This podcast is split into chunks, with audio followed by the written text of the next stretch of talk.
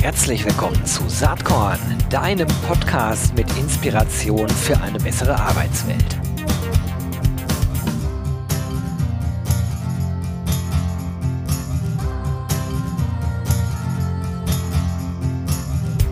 Hallo und herzlich willkommen zum Saatkorn Podcast. Auf diese Folge heute habe ich mich schon das ganze Wochenende gefreut. Es ist Montagabend und ich habe einen Gast hier, den ihr alle kennt. Davon gehe ich zumindest mal aus.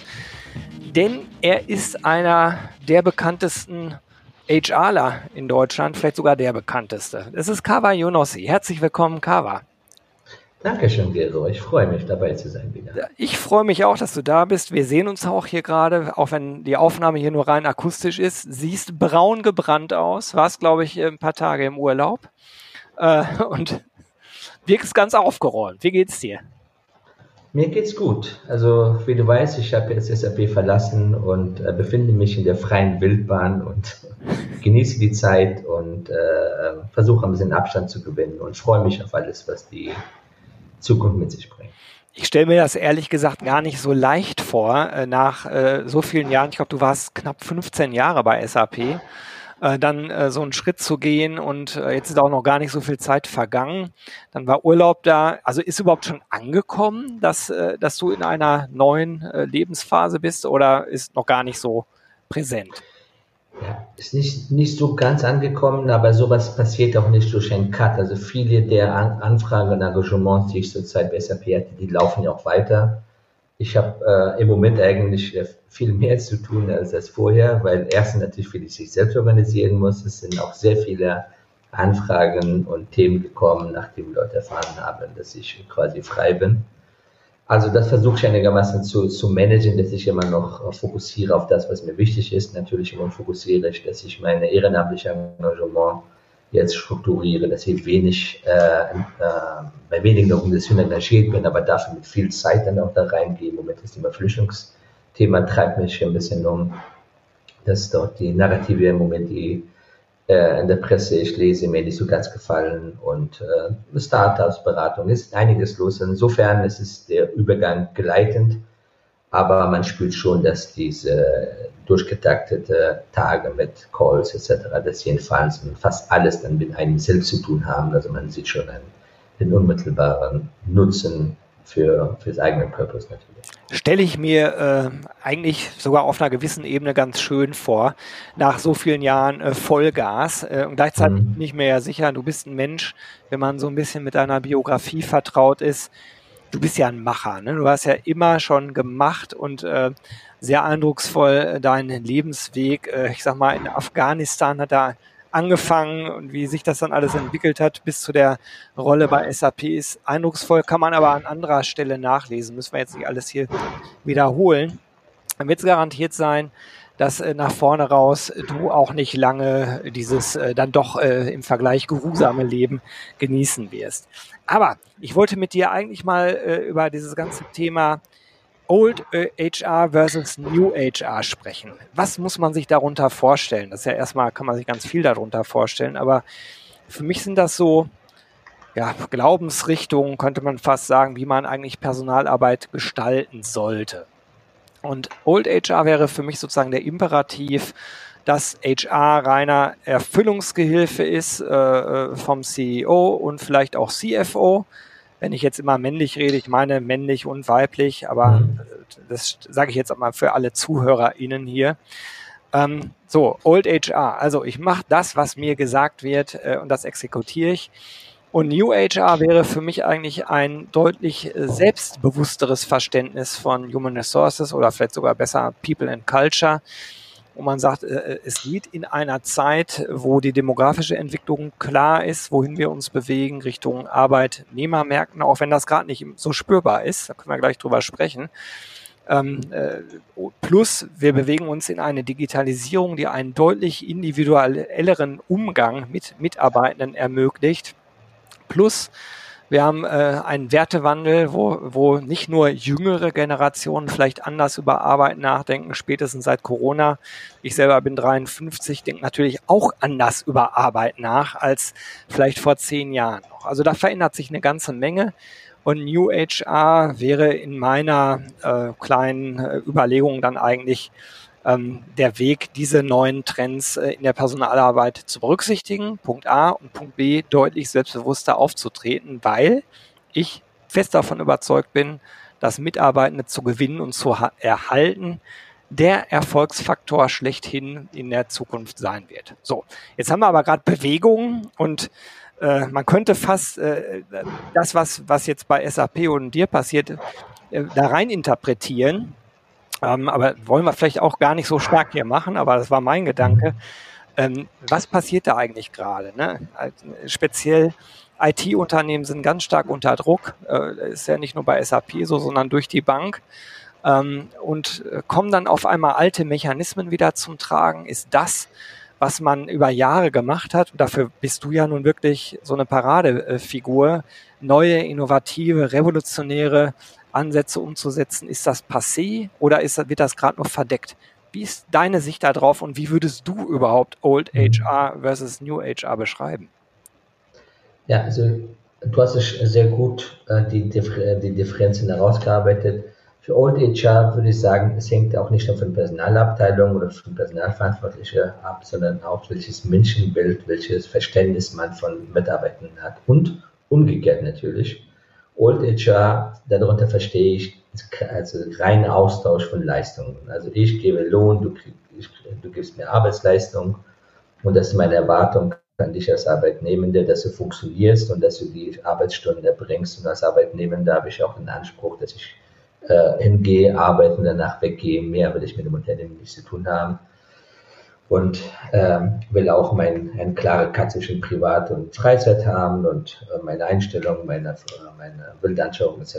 ist unabhängig vom Geschäftsweg des Unternehmens. Das war, glaube ich, gerade im industriellen Zeitalter, als man nur wirklich im Akkord gearbeitet hat, auch leicht durchzuhalten. Und was wir, was ich unter People Experience verstehe, ist, ist auch, dass man das darüber hinausgeht. Also man sagt, es ist nicht nur ein Austausch von Leistung, das ist die Basis, aber da geht es um viel mehr zu, auch zu verstehen, zu akzeptieren, dass Mitarbeiter, die sich insgesamt verbunden fühlen dem Unternehmen, die insgesamt sich zufrieden fühlen, die, die, motiviert sind, dass die produktiver sind aus Unternehmenssicht, dass sie dann dementsprechend auch äh, mehr, mehr Umsatz, mehr Gewinn machen und mehr Kundenzufriedenheit erzeugen als solche, die tatsächlich äh, 9 to 5 arbeiten und durchschnittliche Leistung bringen. Ich sage nicht schlechte Leistung, durchschnittliche Leistung bringen, aber da ist es keine, die, die ganze Aufwände, die man für People Experience macht, keine Kosten, sondern eine Investition, um mehr Output äh, zu generieren. Ich glaube, in Zeiten von Corona, also mitten in Corona, äh, gerade ein, ein Tech-Unternehmen, Tech-Bereich, aber nicht nur, es war ein Boom. Man brauchte Personal in jeder, jeder Situation, die eine enorme Nachfrage nach Dienstleistungen, die remote erbracht werden konnte, nach Onlinehandel zu befriedigen. Das hat, glaube ich, eine Überhitzung des Arbeitsmarktes geführt. Jeder, der einigermaßen IT buchstabieren konnte oder der im Online-Market-Commerce irgendwas ähm, Ahnung hatte, weggefegt wurde. Und das jetzt spürt man plus der anderen Stapelkrise, die wir haben, jetzt die, die Kehrseite, dass jetzt der Markt nachlässt. Insgesamt, man sieht ja auch schon die Zahlen vorhin angeguckt, dass in Deutschland äh, 11 oder 12 Prozent weniger offene Stellen ausgeschrieben sind im Moment dieses Jahr im Vergleich zu 2022. Wobei das Bild natürlich nicht homogen ist. Es gibt Bereiche tatsächlich, die nach wie vor unter, unter Arbeitermangel leiden, sei es Gastronomie, Handwerk, Logistik. Da sind die froh, wenn die überhaupt welche Bewerbung bekommen. Und dann gibt es andere Unternehmen, die jetzt, bei denen jetzt eine, eine Korrektur stattfindet von der Halbzeit von Corona, wo dann Personalüberhang ein bisschen da ist und die entweder jetzt den, den, den Märkten versprochen haben, bestimmte Ausblicke schon in Zeit von Corona und darauf entsprechend liefern müssen, auch obwohl die Rahmenbedingungen sich massiv geändert haben. Oder sie haben Margen erreicht, die sie verteidigen müssen, äh, jetzt auch in zukünftig und das geht dann irgendwann. Äh, nicht irgendwann, das geht dann nur über Kostenreduktion, massive. Und wenn wir über Kostenreduktion reden, dann wird meistens natürlich an den Stellen gespart, die vermeintlich nicht unmittelbar wirksam sind, sei es Trainings, sei es Investitionen, Mitarbeitern etc. Und meine Beobachtung ist, dass es jetzt in, sagen, ich würde sagen, in den letzten 12 bis 18 Monate hat es ein bisschen gedreht, der Wind.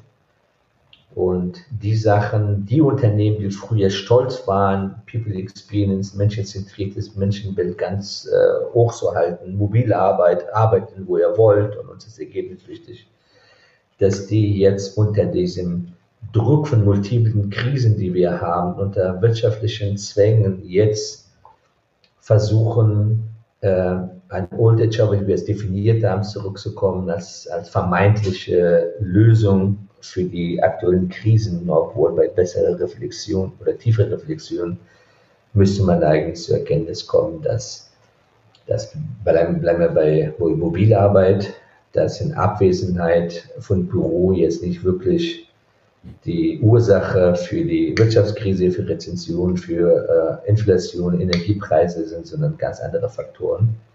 Und eigentlich müsste man jetzt viel mehr darauf Wert legen, wie bekommen wir jetzt, wo wir die Mitarbeiter an Bord haben, wie bekommen wir sie produktiv, durch, durch erhöhte Motivation, weil wir wissen, und das, das kommen wir, Gero dazu, dass rein statistisch, mathematisch ist es klar, wir werden in einen Fachkräfte- oder Arbeitermangel hineinlaufen.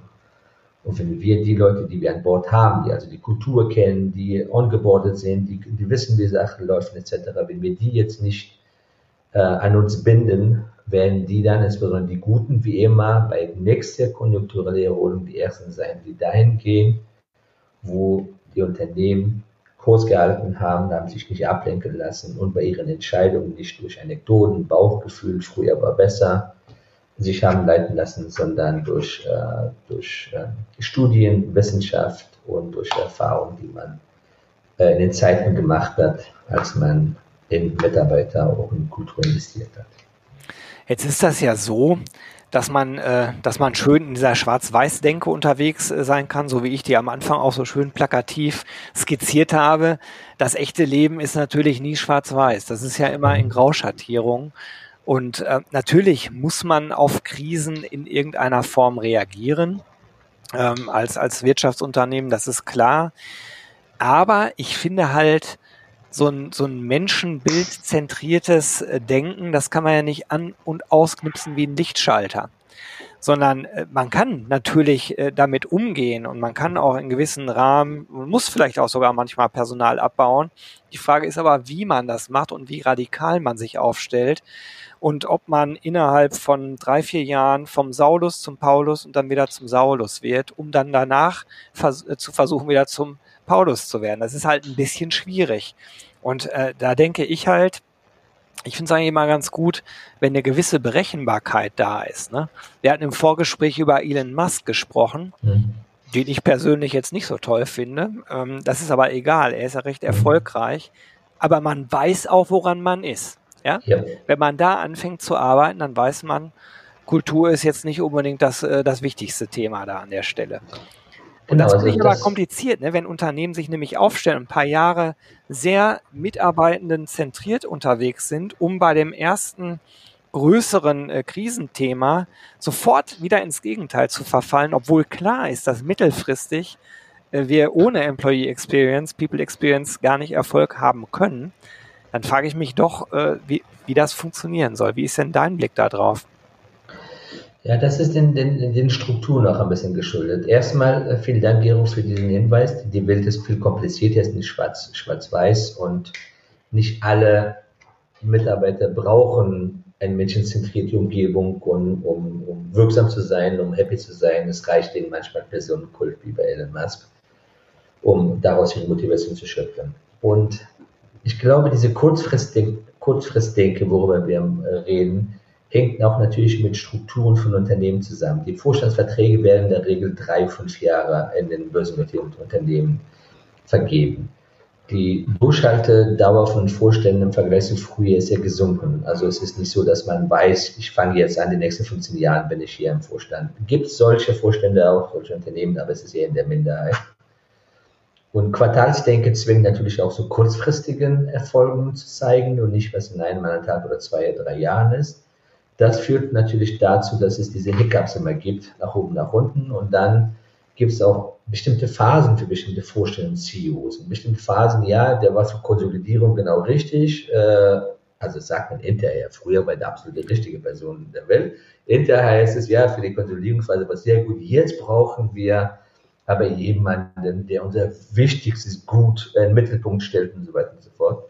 Kennt man solche Geschichten, funktionierte auch in der Vergangenheit auch gut. Ich befürchte allerdings, dass durch die, durch die Transparenz in den Unternehmensabläufen, ich glaube, so viele Transparenz, wie wir auf LinkedIn, auf Kununu, Social Media hatten, das war, glaube ich, noch nie so transparent. Wird vermutlich in Zukunft nicht gelingen, jedenfalls ohne, dass die, dass die Verantwortlichen rot werden, wenn sie nach einem völlig desaströsen Personalabbau oder Cost-Cutting-Maßnahmen die gleichen Personen dann auf der Bühne stehen und sagen, ihr seid unser höchstes Gut und People Experience und ihr bleibt etc. Das wird denen nicht gelingen. Vielleicht fr früher es eher möglich, jetzt nicht, insbesondere wenn es um die Gewinnung von externen Talenten geht. Die, äh, wir wissen ja, dass 70 bis 75 Prozent der Leute erst erkundigen sich über ein Unternehmen, bevor sie sich da, darauf bewerben.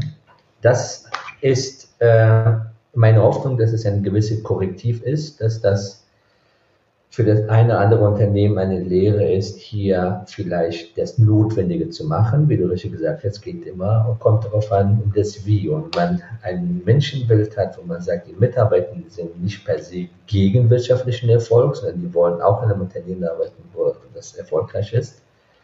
Sondern ich muss sie auch einbinden und informieren, wenn ich bestimmte Sachen machen muss. Gerade bedeutet ich muss transparent sein in Sachen Zahlen, Investitionen etc., womit sich viele Unternehmen schwer tun, insbesondere wenn sie nicht äh, böse notiert sind.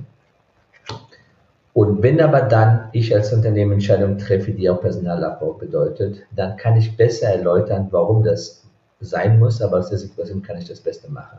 Ich habe dazu ein Interview gegeben, aus meiner vergangenen Tätigkeit kann man sehen, wie wir das da auch ähm, gemacht haben bei Human Resources Magazin. Das geht. Es wird nicht äh, heißen, dass alle applaudieren an der Straßenseite, aber zumindest wird dann das Why, warum man es mir erläutert. Und wenn man bestimmte Sachen machen muss, weil man nicht mehr 12% Marge haben will, sondern 14% Marge, dass man dann äh, äh, härtere Schläge bekommt, zu Recht, dann ist das so. Dann muss man auch dazu stehen, anstatt den Leuten äh, für dumm zu erklären, weil das werden die äh, eigentlich abnehmen.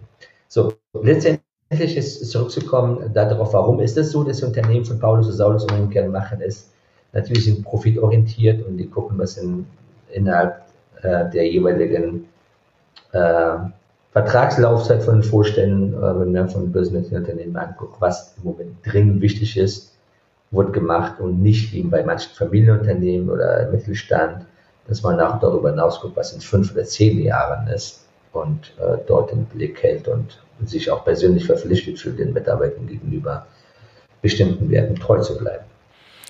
Mein Gefühl der letzten Jahre war, es, ich würde jetzt mal so den Zeitraum nehmen, sagen wir mal von 20, 2017 bis einschließlich 2021, also bis eigentlich bis zur Ukraine-Krise. Mhm dass wir den Tipping Point erreicht haben und dass wir wirklich äh, sozusagen auf der Bewegung waren von diesem älteren Denken, was für mich auch impliziert, dass HR reiner Befehlsempfänger von oben ist, äh, dass HR sich dahin bewegt, auf Augenhöhe mitzureden, weil natürlich die Ressource Mensch, um das mal so rein betriebswirtschaftlich zu sagen, einfach wichtiger wird. Und deswegen mhm. ähm, dieses ganze Thema Menschenzentrierung, äh, Unternehmenskultur an Bedeutung gewinnt. Ähm, ich behaupte sogar, ohne den Ukraine-Krieg da wären wir jetzt in gänzlich anderen Zeiten unterwegs. Ähm, aber halt die Gesamtwirtschaftslage hat sich verändert. Und was mich erstaunt, ist, dass obwohl wir die Effekte, die mittelfristig passieren, ne, also die Arbeit von Sebastian Detmers gut beschriebene Arbeiterlosigkeit, die wird ja passieren. Kommen, was da wolle. Die passiert mhm. einfach. Ähm, dass wir trotzdem in die alten Verhaltensweisen zurückfallen. Das hat für mich ganz viel damit zu tun, auch da auf Nummer sicher zu gehen. So hat man es halt immer gemacht. Seit dem Zweiten Weltkrieg hat man es immer so gemacht. Hat auch immer funktioniert, weil der Arbeitsmarkt natürlich so war, dass man danach wieder aus dem Vollen schöpfen konnte. Ja, ich bin mir gar nicht sicher, ob bei dieser Krise die Effekte, die dann in ein, zwei, drei Jahren, nämlich dann, wenn die Wirtschaft wieder stabiler wird, ob die dann nicht total gravierend ausfallen. Also es, es kann ja echt sein, dass dann die Unternehmen, die jetzt sehr äh, hart äh, agieren in dem alten Muster, immense Schwierigkeiten bekommen, äh, Mitarbeitende äh, dann zu gewinnen oder auch zu halten, wenn der Markt wieder anders wird. Ja, beziehungsweise dann sind die, die, die, es ist schmerzhaft, wir müssen viel mehr investieren, dann wieder ein, ein Rebranding und wieder in Sachen Kultur, um attraktiv zu werden, auch vielleicht in Geld mehr investieren müssen, um attraktiv zu, attraktiver zu, äh, zu werden und das zu kompensieren, was in der Vergangenheit vielleicht äh, an Attraktivität verloren haben. Es ist aber auch noch eine Sache, ich glaube, geht es auch eine Generationsfrage.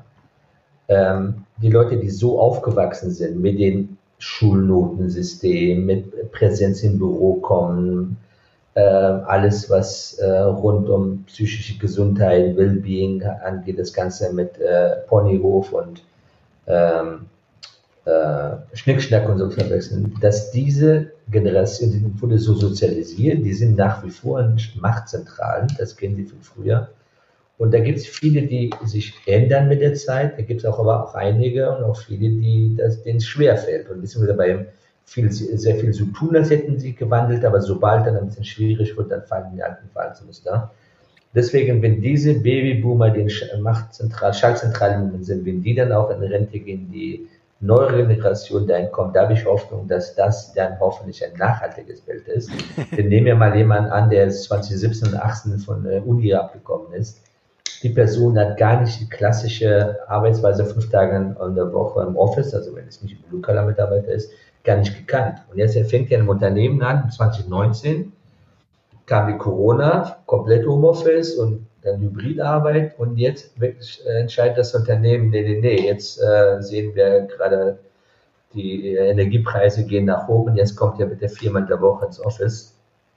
Für diese Menschen ist es dann nicht nur back in der Vergangenheit, sondern back in der Zukunft, die sie gar nicht gekannt haben. Und dass die sie dann natürlich nicht gefallen lassen wollen, das, dafür muss man nicht auf Empirie gucken, das weiß man auch selbst, dass viele natürlich gerade in Vorstellungsgesprächen die Unternehmen bevorzugen, die diese Flexibilität, hybrides Arbeiten anbieten und nicht dorthin gehen, egal welche Brand oder welche Bezahlung die haben, wo sie dann äh, unflexibel sind und äh, viermal oder fünfmal in der Woche ins Office gehen müssen.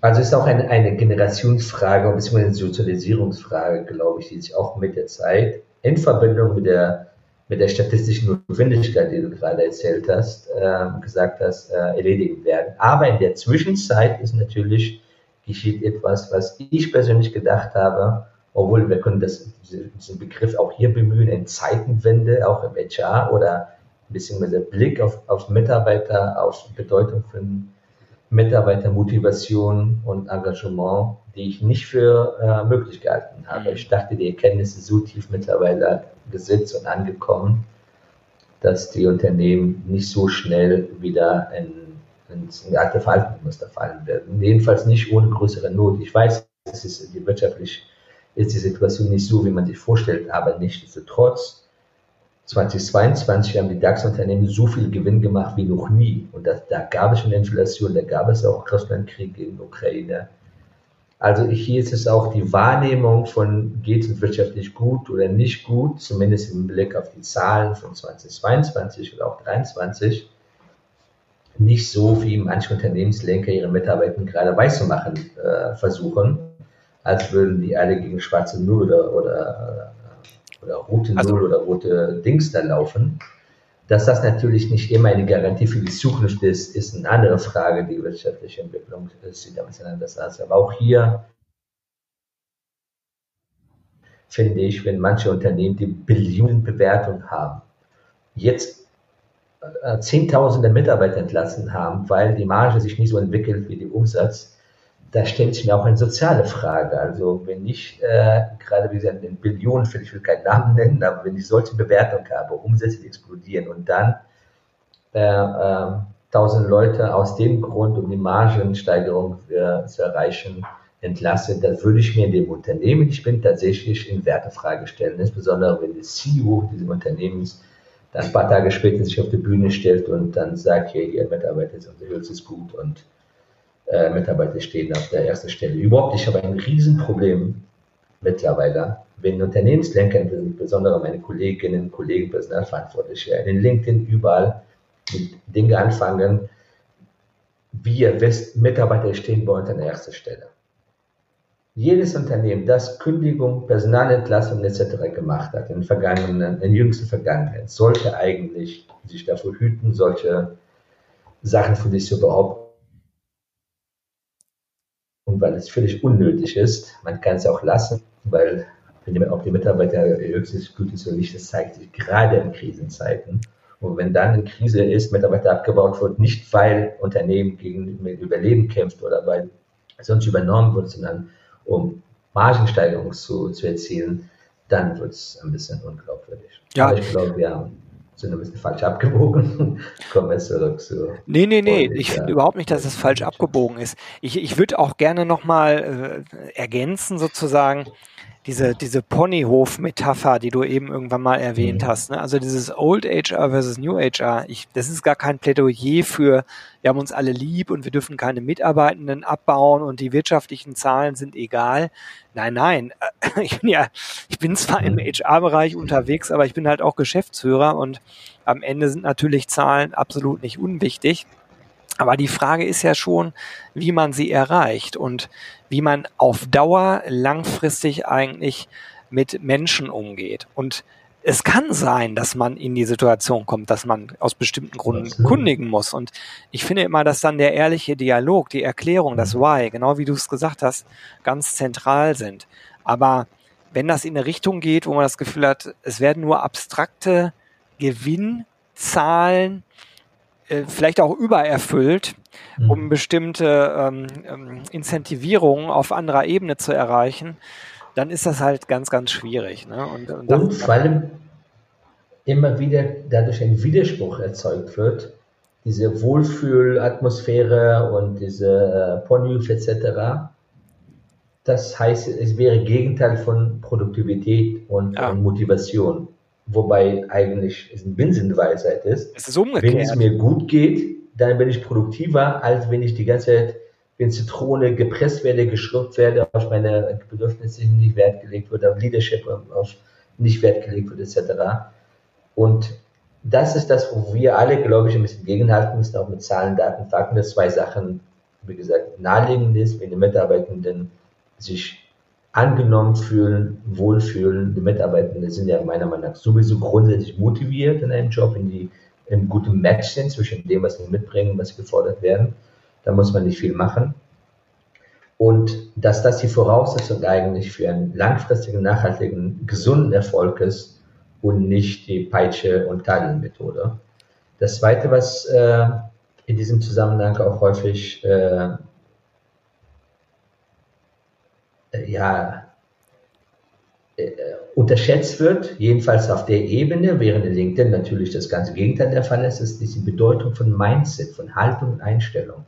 Purpose ist ein anderes Thema, kann man darüber reden, aber es wird unterschätzt, wie groß der Einfluss von der Haltung von der Unternehmenslenkung auf die Kultur, auf den Umgang miteinander und dementsprechend auch auf den Umgang mit Kunden ist und auch wissenschaftlich, wie gesagt, belegt, ist keine äh, LinkedIn-Weisheit und ist es für Ume zu haben eigentlich, gerade in Krisenzeiten. In Krisenzeiten hat Corona gezeigt, das, das Beste, was einem als Unternehmen passieren kann, ist, dass ich Mitarbeiter habe, die, die committed sind, die loyal sind, denen ich vertraue und denen ich meiner Mindset gehe, ihr werdet schon das hinkriegen dann haben die Mitarbeiter gezeigt, die haben ja von zu Hause gearbeitet, plötzlich jetzt eh ins Office waren, die haben alles möglich gemacht, damit das Geschäft läuft, die Kunden zufrieden sind und so weiter und so fort. Also Unternehmer im Unternehmen zu, zu entwickeln, das, was Besseres kann einem als Unternehmen nicht passieren, anstatt von oben übergriffig alles zu regulieren und ein KPI nach dem anderen einzuführen, um als diese Kontrolle ähm, durch Kontrolle zu simulieren, als würde ich jetzt äh, gerade die Mitarbeiter zu motivieren. Also übrigens. Wenn wir zu dieser Erkenntnis kommen, dass gerade Unternehmenslenker meine Haltung entscheidet, was unten passiert und dann, was mit dem Kunden passiert. Und mhm. das wird meines Erachtens auch häufig unterschätzt. Ja, das glaube ich auch. Also wir sind ja bei diesem Thema jetzt Misstrauens versus Vertrauenskultur mhm. und, und den Effekten daraus. Und das, was gerade passiert, vielfach, ist zumindest mein Gefühl, ist eine vermeintliche Rettung in die Sicherheit durch Kontrolle ja. durch mehr Kontrolle als in den letzten Jahren möglich war, ne, weil die Mitarbeitenden, zumindest da, wo das möglich war, natürlich nicht im Unternehmen waren. Es gibt ja auch, also die Mehrzahl der, der Arbeitenden konnte ja gar nicht ins Homeoffice gehen in Deutschland, da ist das nochmal eine andere Geschichte. Mhm. Aber jetzt haben wir so eine Rückwärtsbewegung, wo ich das Gefühl habe, dass da viele ManagerInnen eigentlich in alte Verhaltensmuster zurückverfallen und sagen, ich, ich brauche ja Kontrolle, ich muss das ja irgendwie sicherstellen. Dabei glaube ich, dass durch die Gewährung von Freiraum und Vertrauen viel mehr Power entsteht und auch viel mehr Geschäftserfolg äh, entsteht, als wenn man alles immer kontrolliert die ganze Zeit. Ja, und dazu muss man auch hier auch kein, keine, kein Wissenschaftler sein. Es ist auch, wenn du deine Zeit dich erinnerst, als du im mittelmännischen Unternehmen warst, wenn mir das Problem benannt wurde, wo wir stecken, und dann bei Guidance, das könnten Lösungswege sein, und nicht gefragt wurde, wie ich löse, dann war, dann wüsste ich am besten, was zumindest für meinen, für meinen Bereich die beste Lösung wäre. Ob am Ende das im Unternehmenssinn ist, kann ich immer noch oben entscheiden, weil nicht alles, was aus meiner Perspektive, meiner Abteilung ist, muss auch passen zur Gesamtstrategie von Unternehmen. Da kann es auch gerechtfertigterweise Widerspruch geben zwischen dem, was oben gefordert wird, was unten gewünscht wird. Aber wenn ich tatsächlich das das Dilemma, in dem ich stecke als, als, als äh, Unternehmensverantwortlicher, als Vorstand oder als Geschäftsleitung, wenn diesen Mitarbeitern quasi transparent darlege und um gemeinsame Lösung ähm, bitte und Frage, da bin ich, habe ich erstmal alle ins Boot geholt und zweitens, dann sehe ich viel mehr Sachen, viel mehr Optionen, Möglichkeiten, als wenn ich sehen würde, wenn ich in sogenannte War Room irgendwo sitze mit ein paar externen Beratern die durch ein äh, äh, kurzes Eintauchen im Unternehmen auf einmal die Weisheit äh, gefressen haben.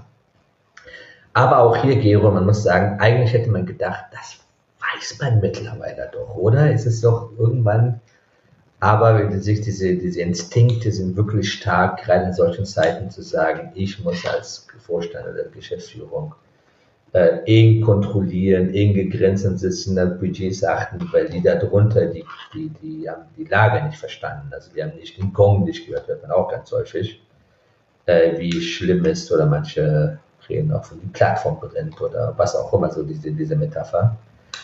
Ähm, ja, aber hier immer noch zurückzukommen, wie kann man es anders machen? Also wie kann man anders machen, haben wir darüber geredet. Wird sich das Ganze ändern? Ich, ich hoffe, dass das die, die neue, dass die andere Generation von Menschen, die anders sozialisiert wurden, anders aufgewachsen sind, die nicht die Erfahrung gemacht haben, von der du erzählt hast, nach dem Krieg, da waren immer genug Mitarbeiter da, es war egal, ob es 10 oder 15, 20 Prozent Fluktuation hatte.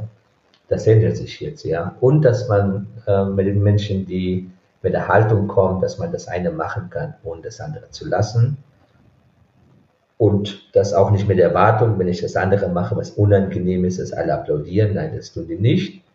Aber zumindest wissen die, warum die nicht applaudieren und dass das nicht äh, Jux und Dollerei ist, eine Willkür ist, sondern ein unternehmerische, betriebswirtschaftliche äh, Ratio hat. Was mich nochmal interessieren würde und was auch eng mit deiner Person verknüpft ist, ist sozusagen die Rolle äh, des Personalers, der Personalerin, die auch außenwirksam eine bestimmte Haltung vertritt. Das hast du ja gemacht, so erfolgreich wie eigentlich kein zweiter, keine zweite äh, im deutschen Markt, wenn man sich die LinkedIn-Followerschaft anschaut. Ähm, mit viel Humor da drin, äh, aber auch viel Haltung. Da steckt ja immer eine Haltung dahinter. Mhm. Wie beurteilst du das eigentlich heute und hat dir das am Ende geholfen? Hat dir das am Ende geschadet in dieser, in dieser äh, Konzentration? Äh, das sind ja alles Vor- und Nachteile. Wie beurteilst ja. du das eigentlich jetzt so? Also ich habe ja früher auch immer wieder gesagt, dass äh, ich äh, meine Einstellung ist, als wäre jeder Tag mein letzter Arbeitstag und diese Freiheit zu haben, wenn ich auf der Bühne stehe und sage, für mich gilt Wahrheit vor Mehrheit für Hierarchie dann muss ich auch leben können. Und mit Wahrheit ist nicht gemeint Covers Wahrheit, sondern im Sinne von, was ist das Richtige fürs Unternehmen, für die Mitarbeiter, für die Kunden. wenn man das nicht mehr machen kann, also ein klassischer Dates-Konflikt bekommt, dann, äh, dann muss man auch den Preis zahlen, also nicht nur Applaus kassieren, wenn man so auf der Bühne steht. Und das ist in der Tat, äh, gerade wenn man die Haltung so laut extern, aber vor allem intern, ich habe ja nicht nur extern, äh, weil ich visibel, sondern auch intern vertritt. Und dann äh, muss man auch äh, auf diese Versprechen auch einzahlen mhm. und äh, äh, wird dann einem schwerfallen, wenn man drei Jahre vorher was anderes propagiert hat und steht auf der Bühne und sagt übrigens, jetzt hat sich äh, alles geändert und ich bin schlauer geworden oder ich äh, sehe, dass man eine Ausnahme macht so zu der Regel. Das wird schwierig werden. Das muss einem bewusst sein, wenn man das macht und vor allem dagegen hilft es auch, also als mir geholfen, wenn man, wenn es klar ist, dass in den Geschäftsleitungen die Expertisen klar sind. Also es ist völlig klar, niemand mischt sich ein in die Expertise eines CFOs. Zahl, keine diskutiert, Budget, ja, nein. Meist ist es auch in anderen äh, Fachbereichen ist so. Bei HR habe ich die Erfahrung gemacht, ist immer so, dass alle haben eine Meinung, ein Gefühl, wie es, wie es zu laufen hat. Und in der Regel führt das dazu, dass die HR-Verantwortlichen dann fangen gar nicht an zu diskutieren oder zumindest exekutieren oder manchmal auch sogar übereifrig sind. Also plötzlich ist der Papst, wir müssen sparen, die Welt geht unter, wir machen jetzt nicht einen Rekordumsatz und Gewinn dieses Jahr, dass sie, um sich, um zu zeigen, dass sie besser das, oder das Geschäft verstanden haben, dass sie close oder Business sind, dann schießen sie über Ziele hinaus. Und das ist das, was ich ein bisschen bedauere. Hier sollten im Unternehmen selbst diese Augenhöhe da sein, dass ich vertraue dem CFO äh, Kollegen, dass er oder sie das ganz im Griff hat. Wenn es aber etwas ist, was People tangiert, und viele sagen tangieren People, dann muss ich auch vertrauen, dass der Personalverantwortliche auch das weiß, wie es zu machen hat. Mhm. Und mit allen Konsequenzen natürlich. Und nicht jetzt, wenn es mir nicht gefällt, die, die Art und Weise dann zu verholen, sondern sagen, ja, mach das, das ist deine Verantwortung, es ist klar, was wir wollen und äh, guck, es ist mir nicht. Wenn wir so eine Haltung haben, ich glaube, dass, dann sind wir dort, wo ich eine ideale Situation auch vorstelle, wo man nicht nur Empfänger ist, sondern auch für die Fachexpertise respektiert wird und nicht äh, als jemand gesehen wird, ja, den muss man haben halt oben, es ist halt HR, geht ja nicht anders. Aber im Grunde genommen wissen wir als Nicht-HR in Geschäftsleitung, wie es äh, im Zweifel besser zu laufen hat, wenn es darauf ankommt. Wenn es ein Daily Business ist, will keiner mit HR zu tun haben. Wir sollen möglichst wenig kosten, nicht immer wieder nach Budgets fragen, aber wenn es darauf ankommt, dann werden wir ohnehin unsere Arbeit machen und äh, uns das einmischen und die Richtung vorgeben. Wenn daran sich ändert in dem Mindset, sowohl bei den Nicht-HR, aber vor allem von HR selbst, weil es ist leichter gesagt als getan. In dem Moment habe ich, trage ich auch Verantwortung bin ich visibel, dann stehe ich blöderweise oder glücklich auf der Bühne, dann muss ich auch aushalten und, und ertragen, dass es auch funktioniert. Und so sind auch nicht empirisch viele HRler nicht konditioniert und sozialisiert, muss man auch sagen, sind ja immer wieder als Befehlsempfänger Prozesse entweder verstecken sie sich teilweise oder die müssen den Prozessen so bis, bis halsvoll, weil kaum Digitalisierung stattgefunden hat, unterfinanziert, unter unterbesetzt etc., dass sie gar nicht dazu kommen, das Business wirklich zu verstehen und dann auf der Bühne zu stehen mit allen Konsequenzen. Und insofern ist es ein, eine parallele Entwicklung, die ich mir wünsche. Auf der einen Seite, dass wir HR selbstbewusster werden, nicht dadurch, nicht dadurch, dass wir HR sind, sondern durch unsere Leistung, durch das, was wir liefern.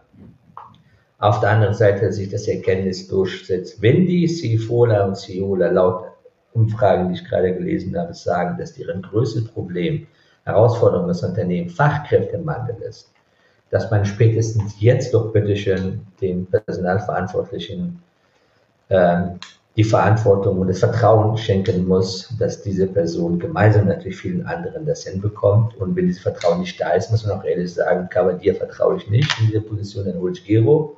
Aber Gero, du bist das Verantwortlicher, es ist dein Job, uns zu sagen, mit uns gemeinsam, wie es zu laufen ja, absolut. Also ich glaube, dass das ja zwei Dinge sind. Das Vertrauen muss einem gegeben werden und man muss es sich gleichzeitig auch nehmen.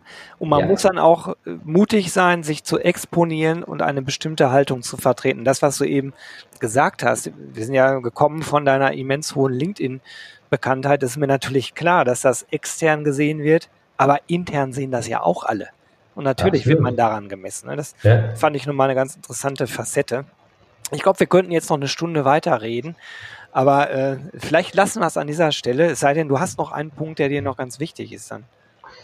Ja, vielleicht mal wir beide, auch dich, du auch als Ideen, wie, wie könnten wir die Kolleginnen im HR, die in so einer Situation sind, wo im Moment die, die äh, äh, Pegel jetzt Richtung Old HR ist, wie können wir denen helfen, in so einer Situation damit klarzukommen? Also was da, da helfen kann. Aus meiner Sicht, was mir geholfen und auch hilft, ist es eigentlich leicht, wenn man in solchen Situationen sich auf natürlich Daten, Fakten, auf Studienlager äh, zurückbesinnt.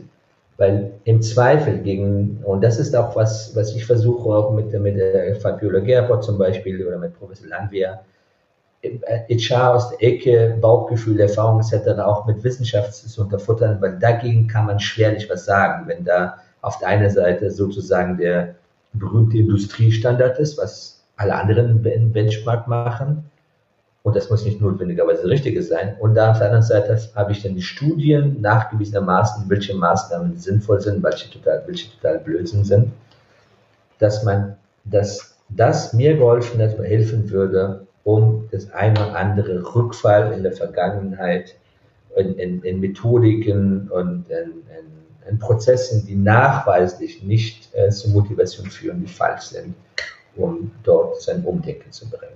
Aber ja. wie würdest du es machen? Was ja, habe ich auch eine Idee zu. Also Zahlen, Daten, Fakten, die, die Spreche, äh, also die Sprache des äh, C-Levels zu sprechen, hilft erstmal auf jeden Fall. Ne?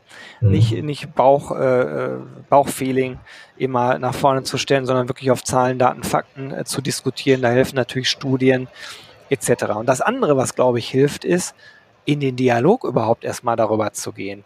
Weil ich habe das in einzelnen bilateralen Gesprächen jetzt äh, mal gemacht. Dieses Gespräch war auch sehr offen, was wir jetzt gerade geführt haben.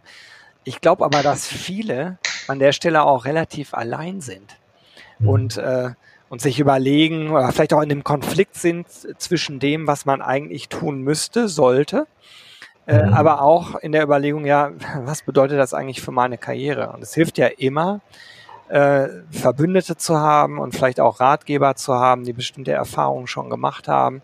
Und es hilft sicherlich auch ähm, im Sinne von Industriestandards nicht ex postmäßig nur zu schauen, sondern ja. ex ante. Was passiert denn eigentlich nach vorne raus? Weil die meisten Berater kommen ja immer und sagen, ja, in der Krise äh, hilft das und das, weil das haben wir da und da schon gemacht. Ich glaube mhm. ja nur, dass wir uns in einer Zeit bewegen, wo nach vorne hinaus die Mittel, die man im, im Rückwärtsspiegel sieht, gar nicht mehr unbedingt helfen. Weil wir hatten noch nie die Situation, dass zu wenig Arbeitskräfte da waren. Wir hatten auch noch nie die Situation, dass durch die Digitalisierung eine komplett individuelle Employee Experience mehr und mehr eigentlich äh, gefordert werden wird. Das ging in der Vergangenheit ja gar nicht. Mhm. Das geht aber jetzt nach vorne raus. Ich gucke mir die HR-Tech-Landschaft an, was da so passiert. Das ist ja irre.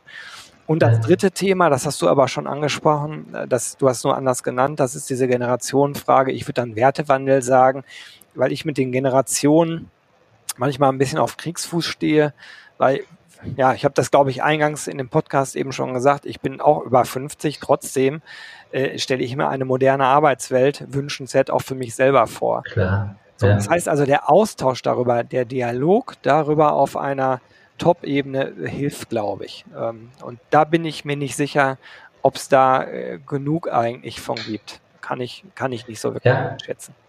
Natürlich dann Sozialpartner einbinden. Also man ist als Personaler in der Regel, hat man unterschied, unterschiedliche Interessen natürlich gegeben als im, im Vergleich zu Sozialpartnern. In solchen Phasen, wo auch Sozialpartner in der Regel auch nicht so Old Ager kommen wollen, die können dann sehr gute Alliierte sein, um ja. hier für Entschleunigung zu sorgen. Weil das ist in der Tat, also wenn man tatsächlich schafft, ein bisschen zu entschleunigen, das Management. Ja, es ist natürlich Krise, alles etc., um dann zu reflektieren und dann zu überlegen, gäbe es noch an, andere Möglichkeiten, äh, um das gleiche Ziel zu erreichen, ohne dass man das, worauf äh, das ganze Unternehmen, das, das Wertegerüst und das Hilfsverständnis äh, fußt, jetzt mit den Füßen zu, tre zu treten.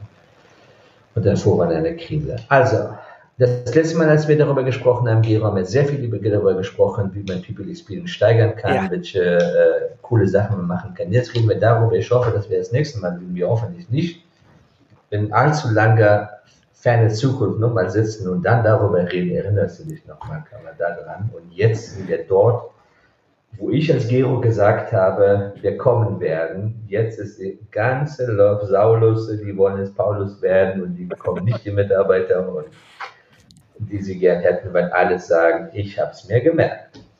Ich kann mir gut vorstellen, den Dialog in einer etwas größeren Runde fortzusetzen, vielleicht beim mhm. Embrace Festival im Sommer. Ähm, das Gespräch heute hat so ein paar Ideen getriggert. Ähm, lass uns vielleicht darüber mal reden, ob wir da eine Panel-Runde zusammenstellen, wo vielleicht noch andere Perspektiven äh, reinkommen von anderen CHROs, ähm, die aktiv sind oder vielleicht äh, CHRO waren oder so. Ähm, mhm. Ja, lass uns da mal drüber nachdenken. Erstmal danke, dass du dir heute die Zeit genommen hast. Ähm, und ich wünsche dir bei deinem weiteren Weg jetzt erstmal Muße, Ruhe, äh, aber auch dann die richtigen Entscheidungen und viel Spaß und Erfolg bei den nächsten Aktivitäten, die du so angehst. Wir bleiben auf jeden Fall im Dialog. Ganz herzlichen Dank. Das tun wir. Vielen Dank, Jero, Jo, das war diese Saatkorn-Podcast-Episode. Wenn du nichts mehr verpassen willst und dich überhaupt für die Saatkorn-Themen interessierst, dann abonnier doch einfach meinen niegelnagelneuen Newsletter. Und dann bekommst du jeden Sonntag frisch alle Artikel, alle Podcast-Folgen, außerdem noch meine wöchentliche Kolumne und die Verlosung der Woche in deine Inbox. Musst du natürlich nicht sonntags lesen, geht auch montags oder dienstags. Ich würde mich sehr freuen, hier nochmal die URL saatkorn.com slash Newsletter.